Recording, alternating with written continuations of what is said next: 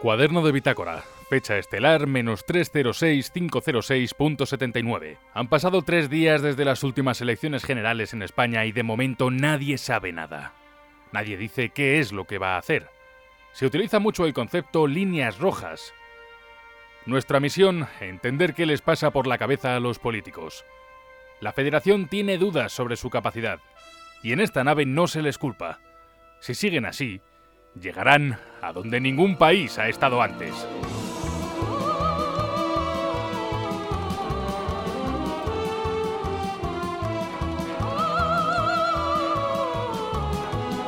Porque más allá de bromas hay una cosa clara, 72 horas después no se ha movido absolutamente nada. Bueno, ni nada ni nadie. Sí que es verdad que ha habido quien se ha pronunciado claramente sobre lo que harán cuando empiecen las negociaciones, si es que eso llega a ocurrir pronto. Pero ¿cómo se desarrollan estos primeros días en los cuarteles generales de los principales partidos? Vamos a ver, velocidad de crucero, teniente.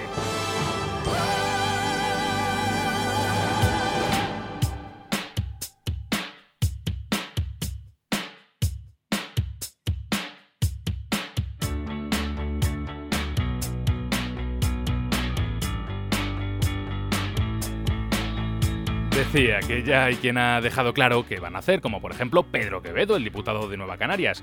Lo dejó clarinete en las mañanas de Radio Nacional. Nosotros tenemos un acuerdo con el Partido Socialista que vamos a cumplir sí o sí, eh, que es apoyar al señor Sánchez. Y si a estas alturas del partido todavía os estáis preguntando por qué es importante el voto del señor Quevedo, os puedo decir que es bastante simple, veréis. Para una mayoría absoluta hace falta 176 votos. El Partido Popular ahora mismo, echando las cuentas que dicen todos los analistas, tendría 175. Pues bien, el señor Quevedo sería ese 176 y de momento dice que no es a Mariano Rajoy.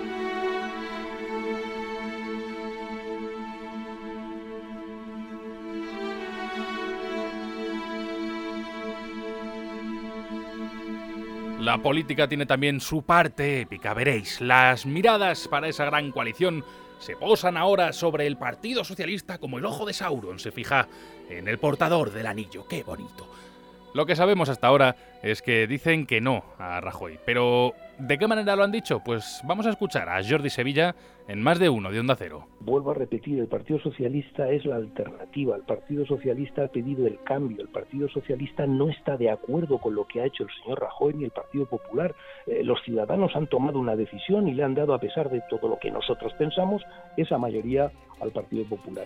Que se lo trabaje un poco que se le ocurre un poco, con perdón de la expresión, decir, que, que, intente de verdad pelear por lo que los ciudadanos no le han dado, que es una mayoría absoluta, que es lo que necesita para salir elegido en primera, en primera ronda.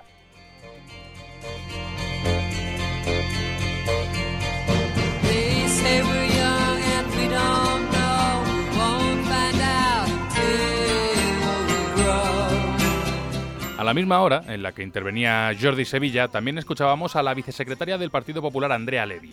En este caso, en el Monarracú, donde ha comentado que los ciudadanos entenderían que el PSOE facilitase el gobierno a su partido, como defienden algunos varones del PSOE, por cierto, y que ya es hora, dice, de que algunos se pongan a trabajar. És que tornem a estar en aquesta situació que ningú es vol posar d'acord, que tothom es desentén del resultat de les urnes i es manté enrocat a la seva posició. I això ja no toca, això ja no pot ser possible. És a dir, aquí ens hem de posar a treballar. Que els votants d'un partit i dels altres entendran perfectament que les forces polítiques, tot i tenir sintonies ideològiques diferents, són capaces de posar-se d'acord. Perquè és que si no estarem en el dia de la marmota constant.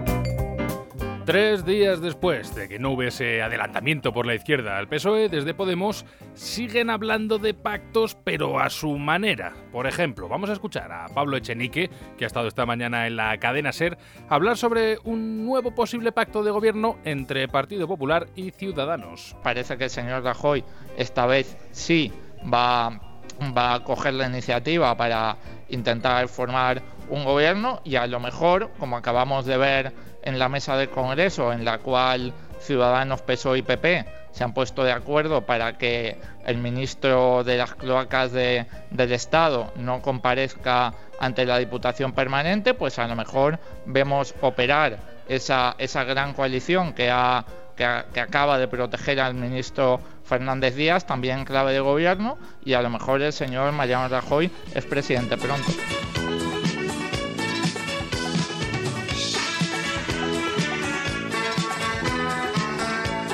Ya hemos escuchado al PP, al PSOE y a Podemos. Nos queda Ciudadanos. Pues bien, esta mañana ha sido Ignacio Aguado quien ha hablado de coaliciones o no, de apoyos o no.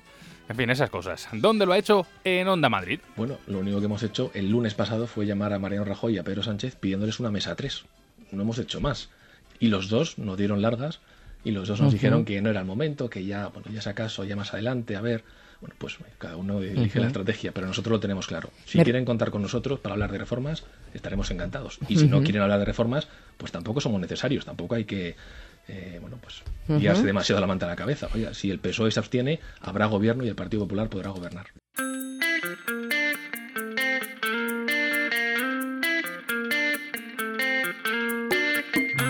Y así está el patio político en este día 3 de peregrinación por el desierto.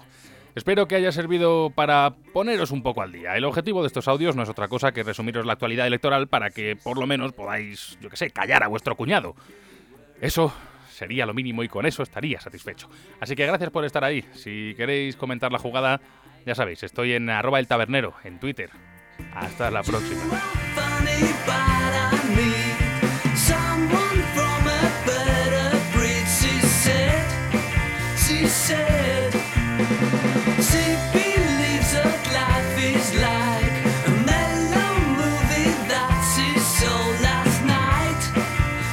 night.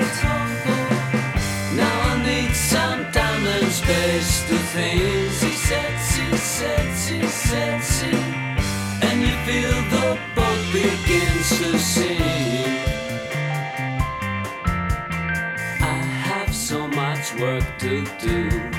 There's no time to spend with you, she said. She said, after hearing all those lies, it's not hard to realize she's gone.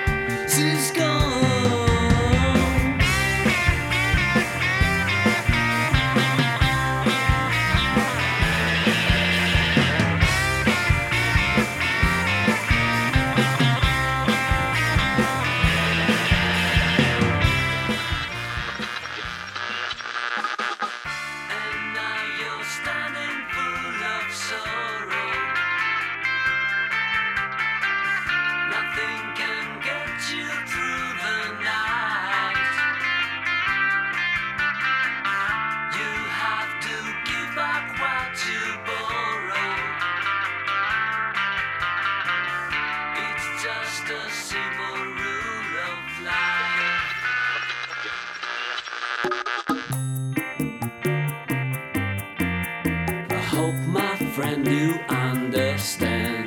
For every start there is an end, she said. She said. If she wants to leave, she will. Even if she has to kill, oh yeah, oh yeah.